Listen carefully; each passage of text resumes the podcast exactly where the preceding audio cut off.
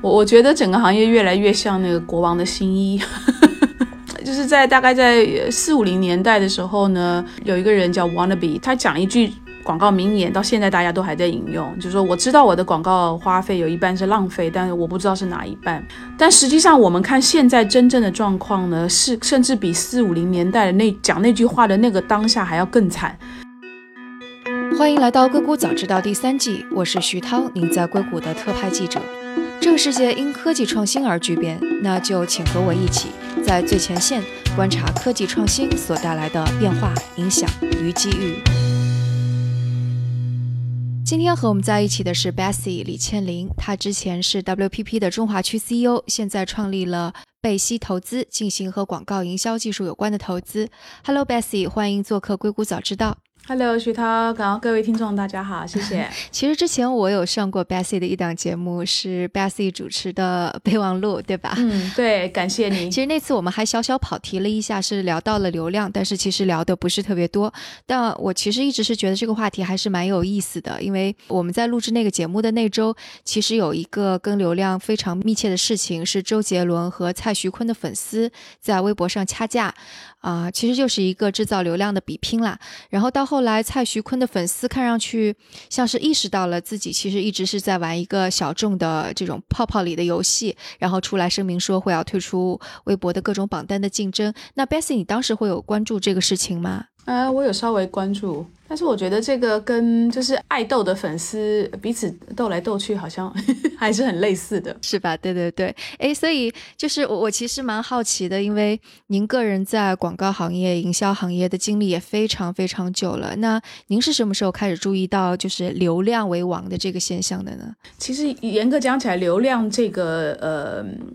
这个现象它一直在，只不过。可能以前在传统的媒体的年代呢，没有“流量”这个词。词我觉得“流量”这个词之所以出来，是跟 Internet 就是互联网这个新的形态的媒介的出现很有关系。“流”这个字比较能够形容这个用户在这个媒介上面的这种跳来跳去、转来转去等等的。而且特别是我们刚开始互联网上还是上网是冲浪。嗯，没错，所以我觉得，我觉得流量这个现象它其实一直存在。其实我觉得从从这个印活版印刷技术开始之后，开始有书籍大量的印刷，其实流量这个现象就开始了。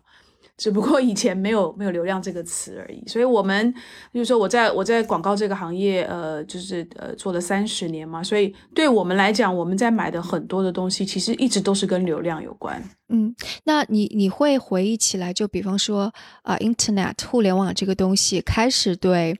啊，你所在的行业产生非常大的影响，会是有一些什么节点性的事件啊，或者互联网这个媒体或是流量这件事情开始引起广告主还有代理商的一个重视，是在中国的互联网的用户破了一个亿。零六零七年左右吧，在那个之前，其实互联网一直就我觉得并没有得到重视，不管是在客户的这个呃 marketing 的单位里面，或者是在代理商的整个的组织结构里头，互联网一直就是就是啊，所有的预算用完了，如果还有剩一点点钱啊，就那就给互联网用用吧，就是那种地位当时。那那后来是在呃，就是使用的这个人数在过了破了一个亿之后，开始大家吓一跳，就啊，他他他竟然已经开始有一个亿的用户，所以可能从我们我们这个行业来讲，尤其是在代理商这个领域里头，呃，他因为他们成立的这个背景，还有在传统媒体时代所累积起来的这个工作的方式。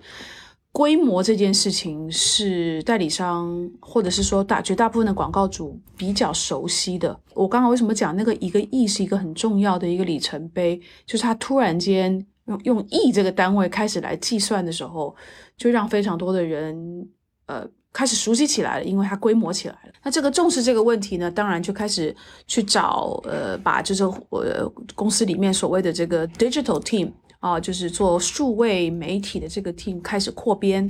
然后开始在市场上去找有这方面经验的人。但是实际上，我们在帮客户做互联网的策划跟投放的时候，还是还是非常用人人工的方式、手动的方式在做的。你可能甚至很难想象，当时，比如说我们如果帮客户在百度啊，当时还有 Google 啊，在 Google 上面做这个搜索，或者是说在任何的门户网站上面去做展示类的广告的时候，那当时第三方的那个呃监测单位也还没有出现，所以我们呃为了要证明给客户看，哎，他的广告真的有出现，你知道那个截屏是要人工一个一个一个去截，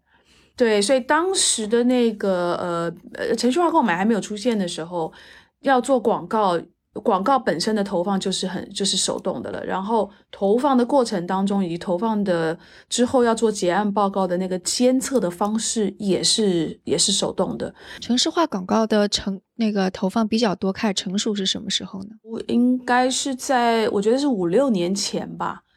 其实程序化购买这个词呢，大概应该是十年前就开始在谈了，但是一开始大家其实都还在还在摸索什么叫做程序化。广告的或者程序化购买，那因为程序化购买这件事情，其实对技术的要求是它是有一定的要求的，所以不是说任何的代理商或者客户他说他要做程序化购买，他马他立刻就可以做，因为因为他们本身可能尤其像代理商，他根本没有技术的的人，所以这是为什么到一直甚至到目前为止啊，你去看非常多的代理商在做程序化购买的时候，他还是。外包出去给外面的公司做，并不一定是自己的公司做，因为他可能不一定有这方面的技术的人才，他也没有那个投放的这种管理系统啊。我以为说像有了 Facebook 这种自动广告投放的页面啊，包括 Google 这样的 AdWords、AdSense，所以自动还有 Twitter 什么的，所以自动化那个城市化投放应该是很容易的事情了。我觉得可能在北美吧比较容易，因为其实相较起来，可能北美的这些平台的对接的开放程度比较高。但是在国内呢，呃，我觉得是跟北美不一样的。广告公司它可能没有办法自己在线上去操作，比如说我今天要在我微信的朋友圈上面去投放广告，就代理商可能还不一定自己能够去操作。然后再来就是说，以客户来讲，他还是希望很多的服务是交由代理商去做服务，而而而不是自己的 marketing 的团队来去做。因为，呃，中国的 marketing 做客户做 marketing 其实很辛苦的，有很多事情要去照顾。那对代理商来讲，因为他要服务的客户相当的多，那呃，然后客户要做的投放的载体也非常的多，所以对他们来讲，就是如果我今天外包出去给一个呃，我们的行我们行业里面讲叫 DSP 嘛。我外包出去给 DSP，它可能一个 DSP 它就可以已经涵盖非常多的我要投放的这个载体。那对代理商来讲，他也省事，然后自己也不用，也不需要去请这么多的人做这件事情。所以现在这种外包的呃方式的背景是是这样产生的。所以 Bessy，你能够就是通过刚刚你说的那一整套的流程，你能够向我或者听众去解释一下，说在这个过程当中，大家对流量的追逐是怎么一层一层放大的吗？我想，大家对流量的追逐啊，很多时候是跟 KPI 有关。那这个 KPI 其实最最源头其实是从客户的内部的 KPI 先开始的。所以客户那一端的，就是他们呃，比如说 CEO 对于他们呃行销团队、他们的 marketing 的团队设什么样的 KPI？如果他给他的 KPI 是跟规模有关啊，比如说在早年在做这个社交媒体的时候啊，我要多少粉丝？所以，如果你给到你的 marketing 的团队的 KPI 是跟规模有关的，那这个 KPI，呃，marketing 的人一定也是这个 KPI 下放到代理商，他给到代理商的 KPI 也一定是跟规模或者是流量有关。那只要是跟规模有关的，呃，代理商也就把这个规模相关的 KPI 也在继续下放到他底下的合作单位，比如说 DSP。所以我们讲的。在精准式投放啊，就是程序化购买里头的 K 几个 KPI 的指标啊，比如说，当然最早的是流是是流量啦，所以他讲到头来就是你一定要有大的流量池，这个池够大，你才有可能呃产生比较多的点击，你才有可能产生转化率。所以它的最源头，从 KPI 的设定开始，其实都还是跟规模有关。那规模其实背后就是跟流量有直接的相关。也也正是因为有这样的需求存在，所以可能无论是平台或者第三方，都其实会有造假的冲动。对，因为因为大家都是因为呃要达要做到要达成这个 KPI，你才拿才拿得到钱嘛。啊，代理商也是啊，就是如果 如果今天客户给到你的 KPI 你没做到，嗯呃你可能会被惩会被惩罚，因为客户客户现在也很聪明，他跟代理商签的合同里面都有奖惩制度的，就是说我我虽然每个月付月费给你，但是呢，如果我每一波的 campaign 你没有做到这个 KPI，那我就要惩罚你。这是为什么大家对于这个 KPI 的追逐，真的就是一环扣一环啊！但但你看这个整个游戏玩下来，那啊中间就完成 KPI 的平台，他赚到广告费了；代理商他完成 KPI 也拿到他自己应该有的那个费用了。但其实最后受到损损害的，如果是有一个什么受害者的话，其实是广告主自己，对不对？因为这里边是假的，他看到的效果是假的。是的。其其实中国跟北美也很类似啊，就是说在市场上有百分之三十到四十的呃流量也好，点击率也好，都是假的。它要不就是机器人产生的，或者是它是那种所谓叫我们叫手机农场，啊，就是作假做出来的。那广告主其实也知道。但是呢，在目前为止，在市场上虽然有第三方的这个监测单位也在做所谓的抓假的动作，但是但是你知道吗？这个这个抓假跟作假，这是猫捉老鼠的一个游戏。这这个，然后这个里面作假的那个技术啊，真的是日新月异啊，不断的在进步。因为我也是那个市场上一个非盈利组织的这呃呃联盟的叫做 MMA，就是无线营销联盟的成员之一嘛。那所以我们在这个呃成员这个联盟里面呢，就经常在研究这种作假的问题，怎么去抓假，或者怎么去预防客户把广告量投放到了之前就知道它是假的一个 IP 地址。但是我们就从这个里面就发现呢，市场上这种作假的技术啊，真的是这个演变的速度非常的快。比如说好了，我们我们现在投放很多客户投放广告，投放到这个呃网络视频啊上面，可是你你会以为他他在路径上，比如说第三方的监测单位，他也看到路径投放的路径，你是投到了呃某大的这个视频网站上面，但是你要在后面去仔细看，他其实投到的是一个。另外一个视频网站上面的视频，那你投的，因为你是投，你认为你投到的是大的视频的网站，那你的费用一定会高嘛？但这个转转了一手了之后呢，它可能就是网站也好，或者说 DSP 也好，它很有可能用的是非常便宜的手段去投了一个非常非常便宜的小的视频的网站，所以这个在这个中间，这个利润就被就被创造出来了。既然这个是如果说源头是广告主的 KPI 驱动的，那对于广告主自己，他能内部有一些革新吗？就来然后来改变这个状况？那广告主也很无奈，你知道吗？因为假设今天是一个 CMO，他要去告诉他的 CEO 说，嗯，现在造假的状况水分实在很严重，那我们要改变我们的 KPI，要反映我们真正花的那个成本。然后呢，比如说我一百块买了一篮的十个苹果，但实际上这十个苹果里面有有三个苹果是假的，对，烂苹果。所以如果我们将来要买十个好的苹果，我要花的是两百块，而不是一百块去买同样的十个。但是这次是想买的是十个真的好的苹果。那这件事情，第一个对于 CEO，然后他上面也有老板啊，就等于是说他们的成本要要要上升上上上涨。那 CFO 其实就。不一定开心啊，就说第一个你要去内部去做这种改革 KPI 的改变，呃，这个是要经过我觉得很大力度的说服的。那当当 CEO 问 CMO 说好，那我如果让你增加，那你就能够跟我保证，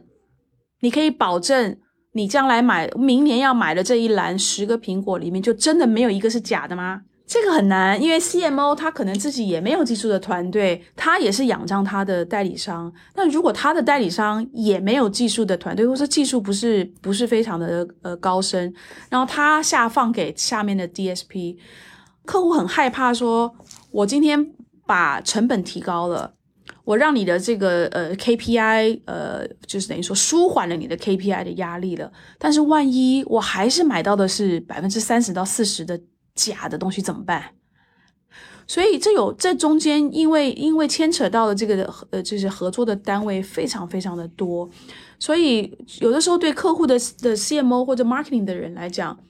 他他宁愿不要去跟他的 CEO 谈这件事情，他甚至不希望，比如说他的 CEO 听到外面的人进来跟 CEO 说，呃，市场上有多少造假的流量，然后你们买贵了。因为如果 CEO 听到这件事情，他第一个一定问 CMO，诶，你知道我们百分之三十至四十的预算都是打水漂吗？那如果 CMO 说我知道啊，那 CEO 说那那为什么你没有做一些什么预防的动作，或者是说去监测的动作、抓假的动作，将来怎么办？所以这个有点像 Pandora's box，你知道吗？潘朵拉的盒子，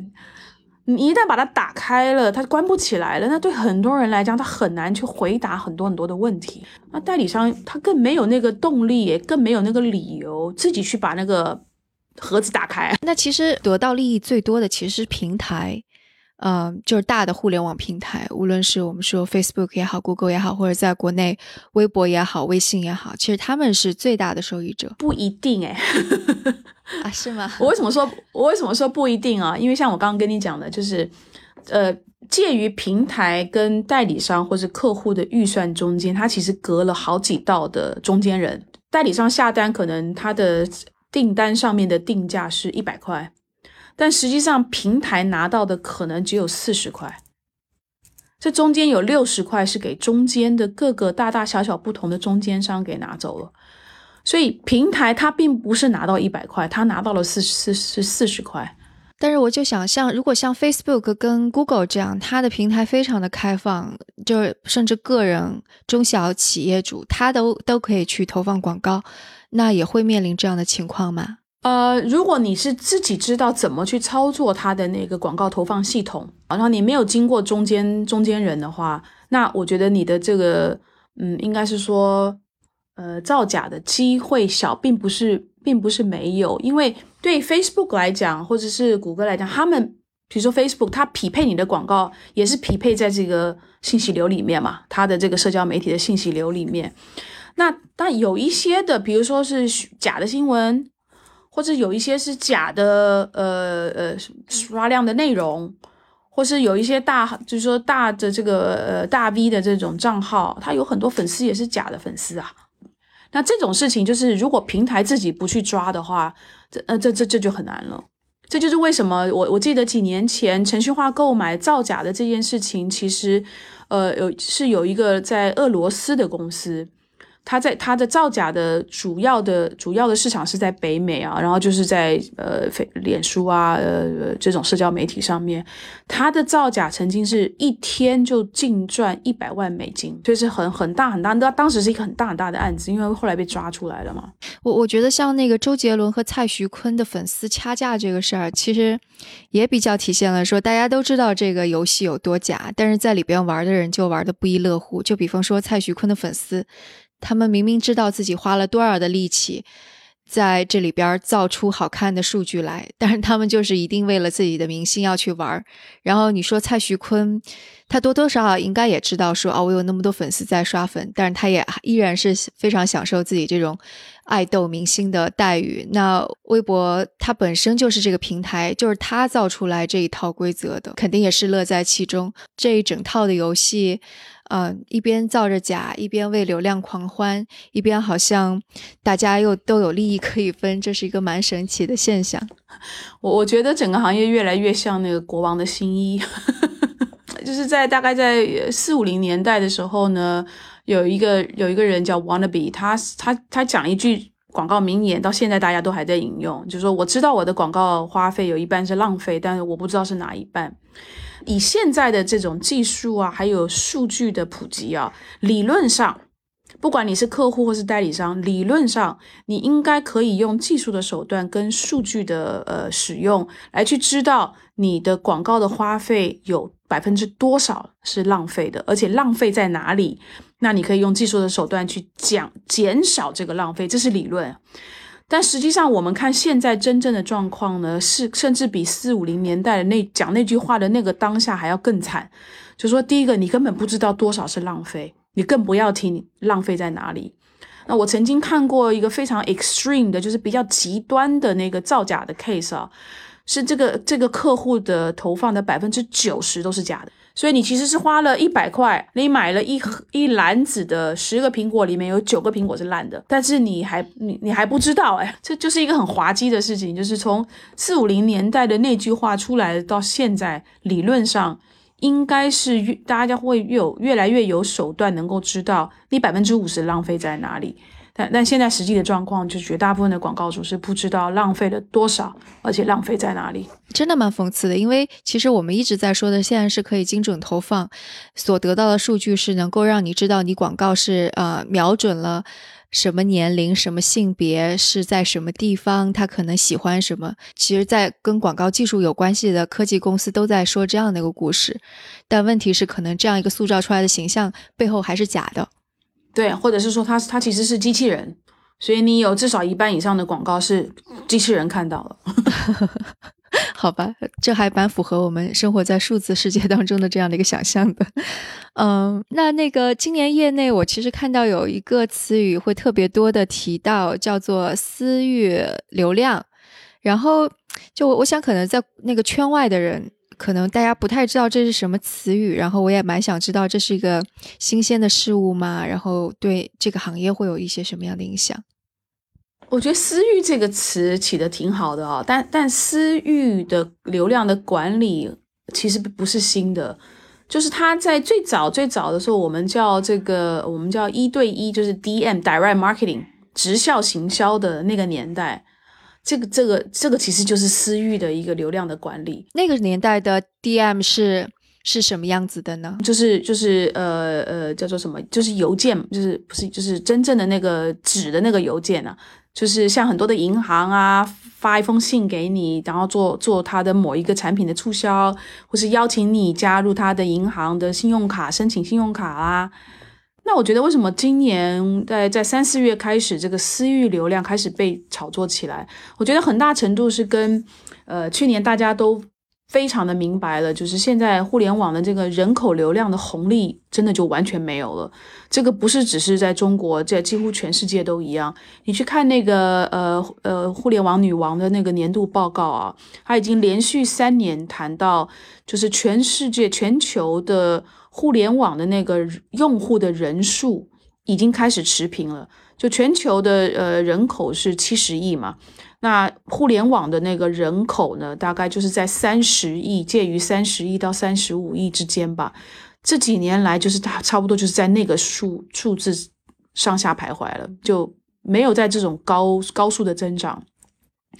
所以，当你没有新新的用户的时候，比如说以中国来讲，中国的这个呃，我们叫 new new 的 online user 啊，就是新兴的，就从以前从来没有在互联网上去做网购的这种新的用户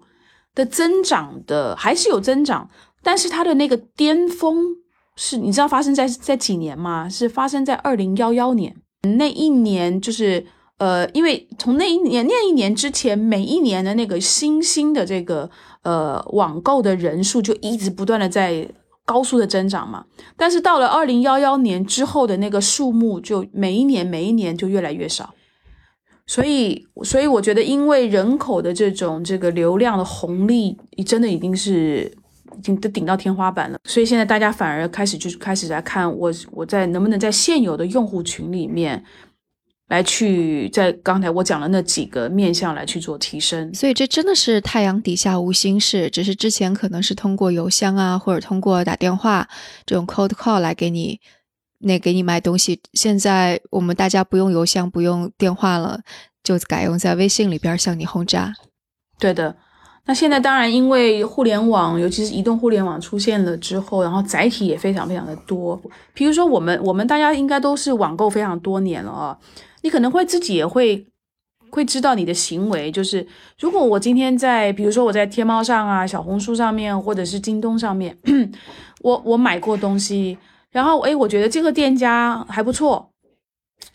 那我回去，我下一次要重新购买的时候，同样一个东西的时候，我就到我的订单历史里面去搜搜搜一下这个店家出来，这种回头客。几乎几乎那个成本是零零诶，他就是你只要跟他发生过一次关系，然后那一次的关系是让他满意的，他下一次可能回来的几率就更大。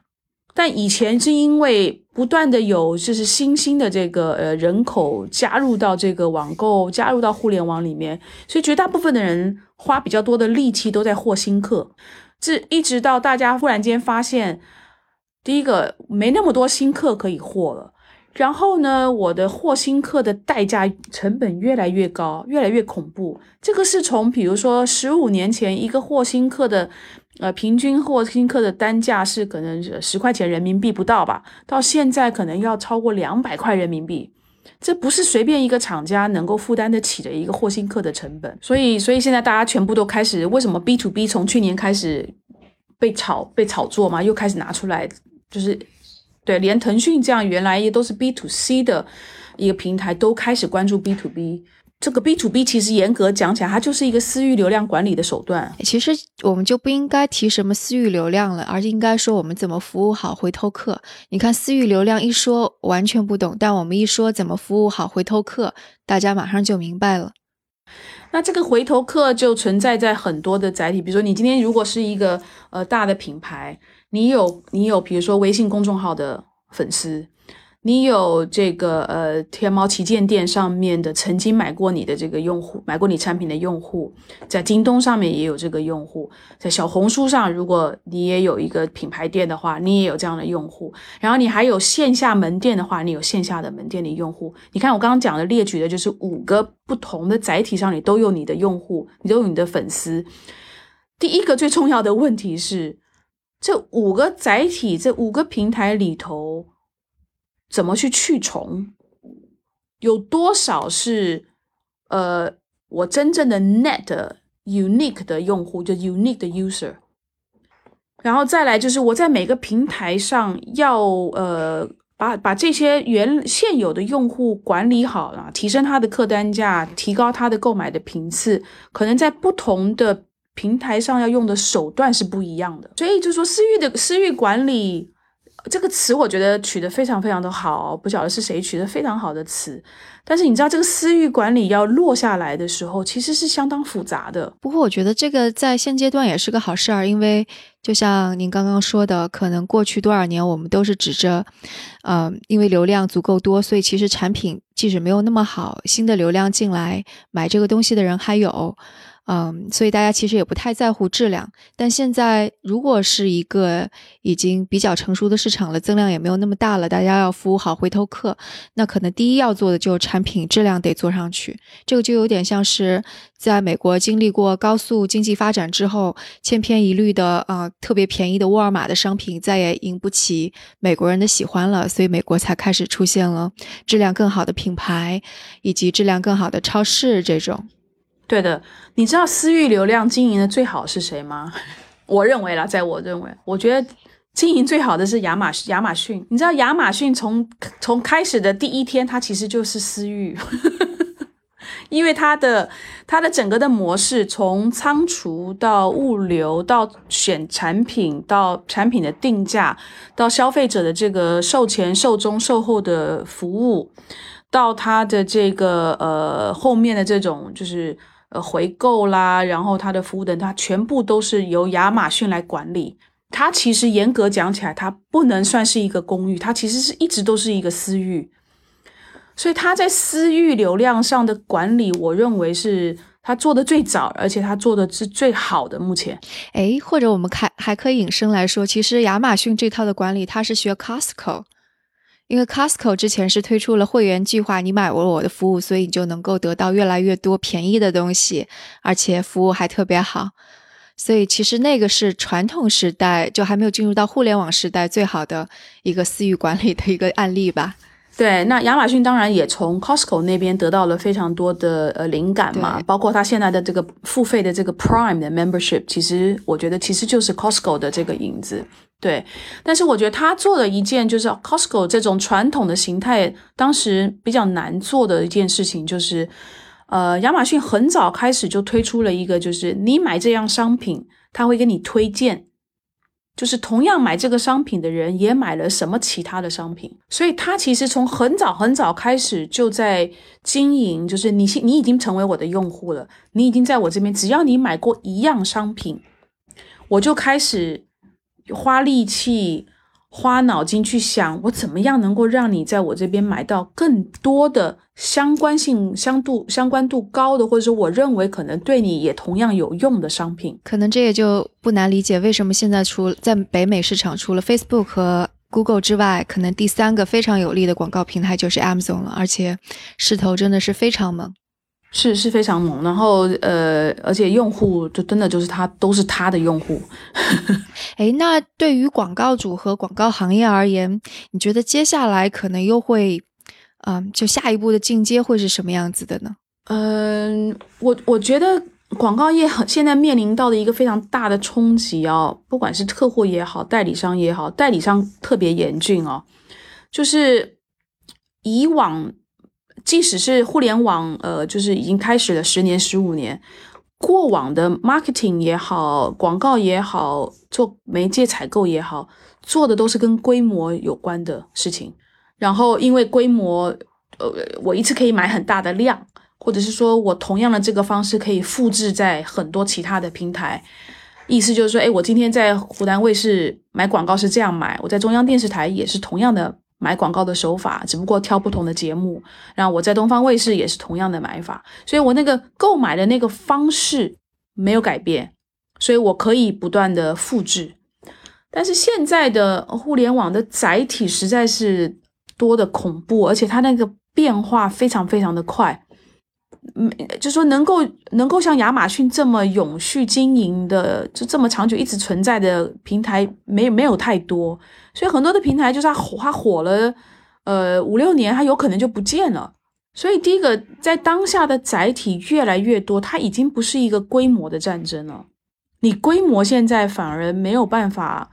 嗯，帮到帮到客户太多的忙，因为他现在要的是要的是分工，他要的是。多类的分工，但是这个多类的分工，我怎么样去把它整合管理？我我觉得，对于现在在市场上的绝大部分的代理商也好，或者是客户的 marketing 的部门也好，都是一个非常非常大的挑战，因为以往学的 marketing 的理论。啊，然后以往以往培养起来的，比如说现在坐在代理商那个高位的这些主管们，还有客户的比较多的年纪稍微长一点的、经验比较老一点的、多一点的这个 CMO 啊或 CEO，都是在规模的这个以规模为基础的 marketing 的年代长大的，或者是说是念那一套 marketing 理论，呃，而进入这个行业的人，现在突然间面临到。规模不再是你制胜的关键的时候，我觉得非常多的人是不晓得该怎么办的。那我觉得客户比代理商，呃，有一个不一样的地方，就是说，我觉得可可能客户自己的这个忧患意识比较强，因为我今天我就这个品牌，我这品牌没做起来，它就没了。但是可能代理商对代理商来讲，我今天这个客户，因为我是做了一一大群客户嘛，今天这个客户没做好，我还有别的客户，或者说今天这个客户他顶多用我两年，两年之后他比稿，他有可能又选了另外一个代理商，所以代理商客户之间很难去形成那种比较长远的这种大家一起奋斗打拼的伙伴关系，所以就就变得就是说客户这一端的大部分的 marketing 的人，因为他的忧患意识比较高，所以他比较愿意到市场上去。看比较多新的东西，那媒媒介也在以中国来讲啊，媒介也更愿意直接去接触客户，因为他们也知道最终客户的是那个预算最终决定的那个人，所以现在代理商就变成卡在一个我觉得比较尴尬的位置。嗯，是很大的挑战了。我觉得代代对代理商来说，我我还听说像宝洁啊，还有一些大型的呃这种品牌商，他们已经更多的是自己 in house 来做 marketing 的策略，marketing 的一些市场执行了。其实也是跟这个趋势是有关的，对吧？但我我记得我曾经在 LinkedIn 上面的领英上面啊，我我写我写我写过一一个很短的文章，我我那时候有建议保洁的客户。或者说，或者说类似像保洁想要把呃原来代理商在做的事情拉回到公司做 in house 的客户啊，如果你你要把这个东西拉拉回来，你的公因公司 in house 做，我相信你有非常好的理由。但是如果你只是把代理商的那个旧的模式拿到了拿回到你自己公司的 in house 来做，你只不过是增加了你自己的成本，你不一定能够。做更更有效率，或者说更有效的这种 marketing 的呃管理。因为既然你要拿回来自己 in house 做，我就会建议能够提高那个技术的含量。比如说，呃，以宝洁的目前我在在公开的呃就是文章上面所看到，他们的 in house 的模式呢，就是让比如说在呃 WPP 啊、杨师这两个服务他很久的集团下面，由呃服务原来他的这个团队里面挑选一些精英，然后放到他的这个 in house 的 team 里面来去做服务。但是如果你挑进来的这些的代理商过来的精英，他原来做事情的方法是传统的手动的做事情的方法，那他到了你的保洁 in house 了之后，他做事情的方法没有改变的话，他他的效率不会不会比以前好啊。既然你要把它拿回来做，那就那个决心要更大一点，就是说我要用不同的方式。来去来去重新做我的 marketing 的整个的呃活动的管理。哎 b e s s i e 我知道你也在做很多投资，也一直在看市场上的新新的趋势。你会有看到一些新的创新公司在在解决这类的问题吗？嗯，非常的多。呃，这个跟美国其实一样。如果你有去看那个 Scott Brinker，呃，他每一年都会在他的那个 Martech Conference 上面去推出这个叫 Martech 的那个生态图嘛。美国其实，在 Martech 刚刚说的这是一个公司是吗？呃，这个人分析机构呀。没，这个人叫 Scott，是一个人哈。对，他叫 Scott Brinker，他是美国的那个叫做行销科技论坛，这是一个很大的论坛，每一年四月跟九月各会办一场，一个在东岸，一个在西岸。哦，那他每一年呢，Scott 每一年会利用他的这个呃论坛上面去发布他那一张呃行销科技的生态图。所以他那个生态图呢，北美的那张生态图已经有大概，他他说他那张是全球了，但是我看的绝大部分是以北美的机构为主，呃，大概已经有七千五百多家的行销科技的这种科技公司。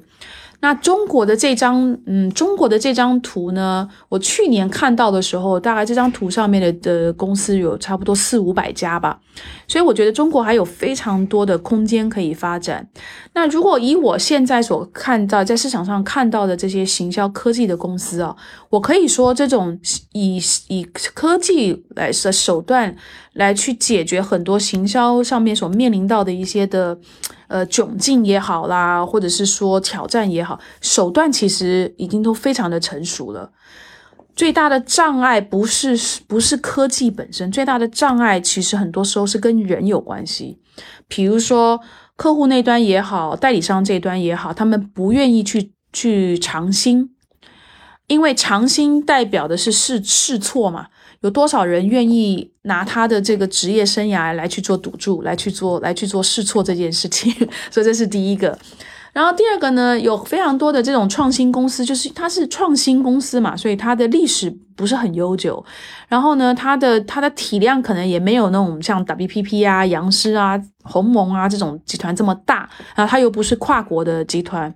所以在很多如果是你是跨国的品牌，它可能没有办法去通过这些客户内部的采购啦，或是是或者是说呃财务部所定出来的供应商入库的条件。